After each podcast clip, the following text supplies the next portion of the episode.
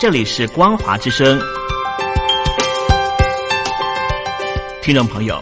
从现在开始，请您一起来关心最近发生的新闻事件。欢迎收听光华随声听。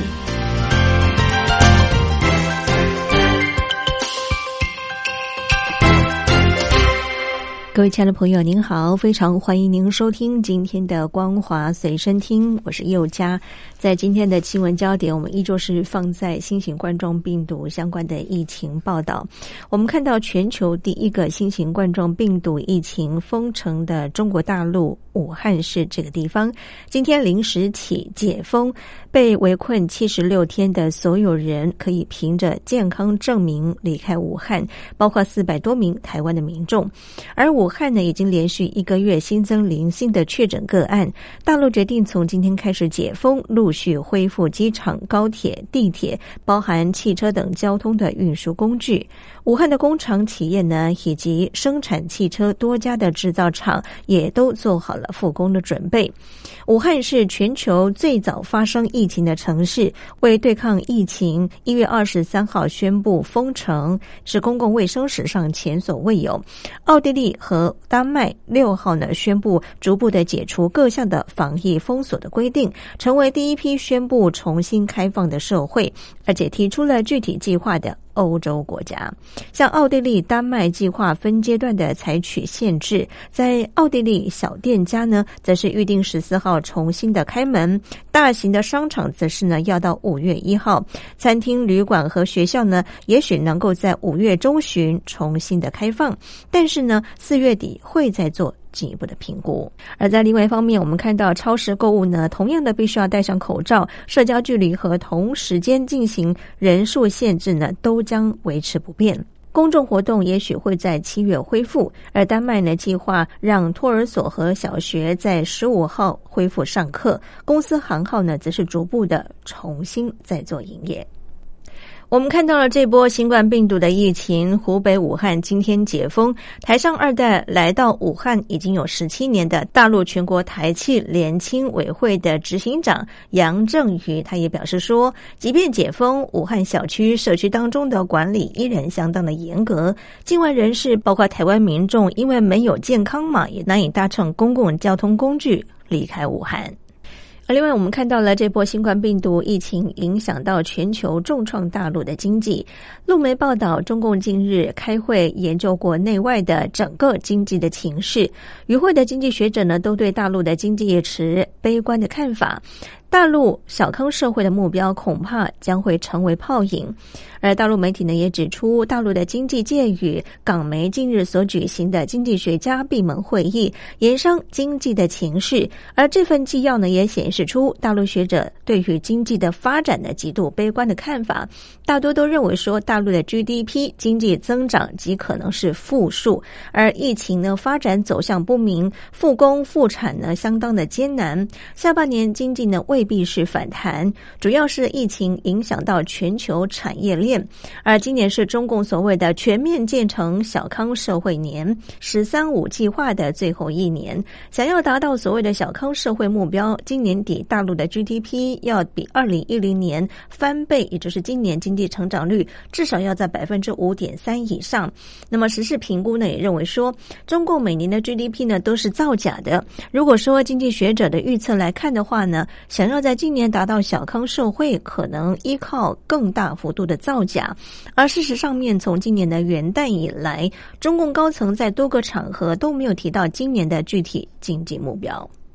新冠病毒的疫情影响，我们看到原发地湖北的武汉市从一月二十三号封城之后呢，今天解禁。而专家呢也表示说，当地呢没有症状的感染者至少有一万到两万人，再加上武汉地区的人口流动大，仍然是存在整个疫情扩散的隐忧。而中共官媒呢也指出，最近由于普查资料来看，武汉的无症状的感染者占百分之零点一五到百分之零点三左右，也就是说，大约一到两万人。虽然说现在看起来是没有症状的感染者，但是呢具有传染性。武汉当地呢还有危险哈。八号解封之后呢，人口流动大，更要谨慎。中共官媒制作电子海报，呼吁民众解封不等于解防，打开城门不等于打开家门。而黑龙江、吉林，包含了河南、安徽、福建等十二个省份的学生，七号恢复上课。目前大陆共有二十个省份部分的学生开学，不过呢，我们看到了四个直辖市及广东、湖北、河北都没有传出复课的消息。网民就担心说，这个没有症状的感染者太多，学校复课呢，恐怕会引发疫情的蔓延。没有症状感染者太危险，一旦感染将是爆发性的问题。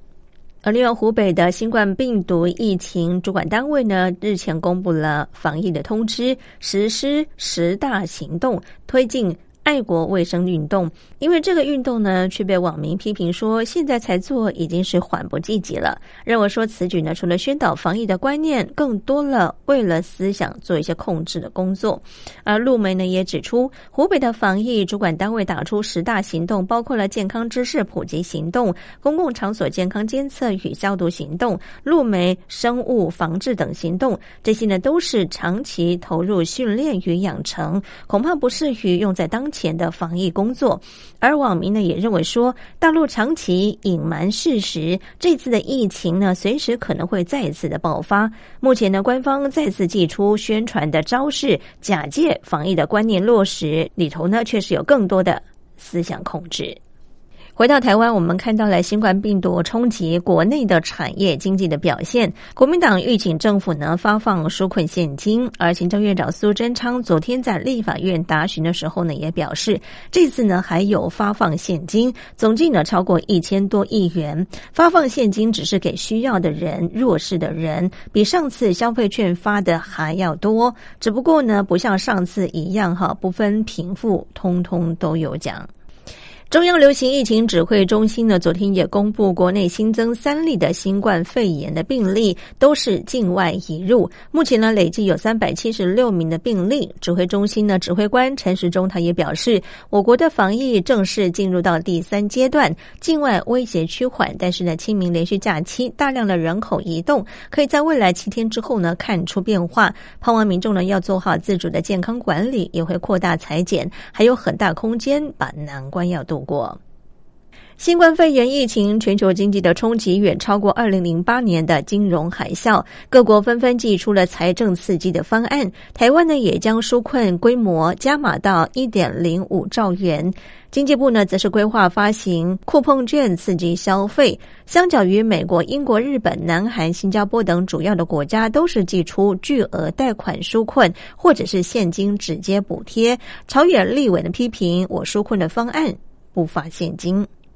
新冠肺炎疫情的症状多元，分析呢，目前台湾的三百多例确诊个案当中，典型症状呢就像是肺炎、感冒，较不典型的呢，常见会有腹泻，会有嗅觉异常。那么近期呢，眼睛痒或者是结膜充血呢也增加，甚至呢有腹部不舒适、胃胀的病例。中央流行疫情指挥中心咨询专家召集人张尚纯他也表示，现在呢肺炎的确诊病例治疗难度呢会比较高，只是。出现类似感冒的症状者呢，比较快恢复。那么专家呢就建议说，肺炎可以作为疫情在社区传播的一个观察指标，分析各乡镇市区申报健保的这些肺炎病例的变化，或许呢是有助于协助找出潜藏的群聚。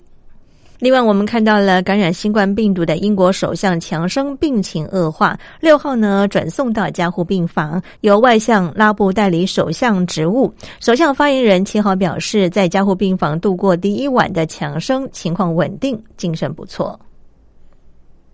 我们看到新冠肺炎的疫情延烧，公司部门呢纷纷都是开启远距工作，但是呢，远距视讯会议软体 Zoom 呢却被爆发出资安的漏洞。行政院资通安全处昨天也表示，已经通函各公务机关，包含了特定非公务机关遵守视讯软体的使用规范，不应该使用包含了 Room 在内的具有资通安全疑虑的产品。教育部呢也说，昨天已经转至各级学校全面禁用 Zoom。以上就是为听众朋友整理的两岸相关新闻，感谢您的收听，祝福您，我们下次见。